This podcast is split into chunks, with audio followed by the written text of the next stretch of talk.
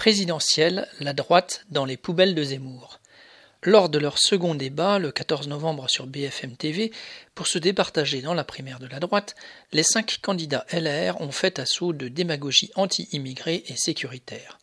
Ainsi, on a pu entendre Valérie Pécresse proclamer que, citation, l'existence même de l'Europe est en jeu, fin de citation, à la frontière entre la Pologne et la Biélorussie.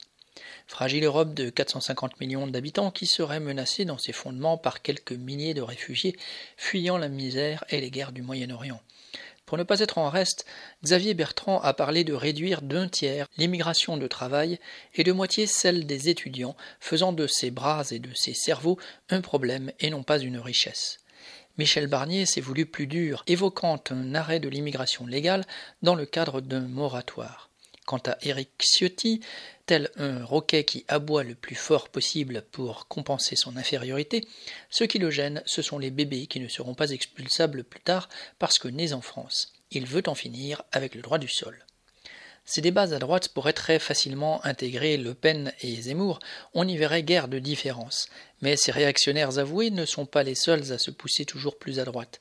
Récemment, c'est Arnaud Montebourg qui a voulu s'en prendre aux travailleurs aidant financièrement leurs familles restées au pays. Quant à Jean-Luc Mélenchon, il est vrai qu'il a eu de la compassion pour les migrants qui grelottent dans les forêts d'Europe orientale.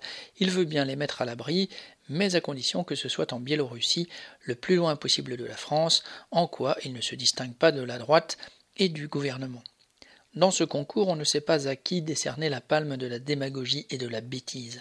Pour les cinq concurrents LR, l'inquiétante question du réchauffement climatique mondial n'existe pas, pas plus que la résurgence de la pandémie, et encore moins les problèmes quotidiens des familles populaires confrontées à la hausse des prix.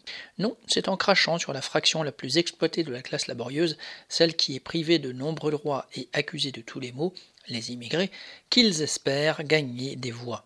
Tristes personnages qui prétendent mener un débat politique mais font penser, comme dans un proverbe napolitain, à ces coqs perchés sur un tas d'ordures.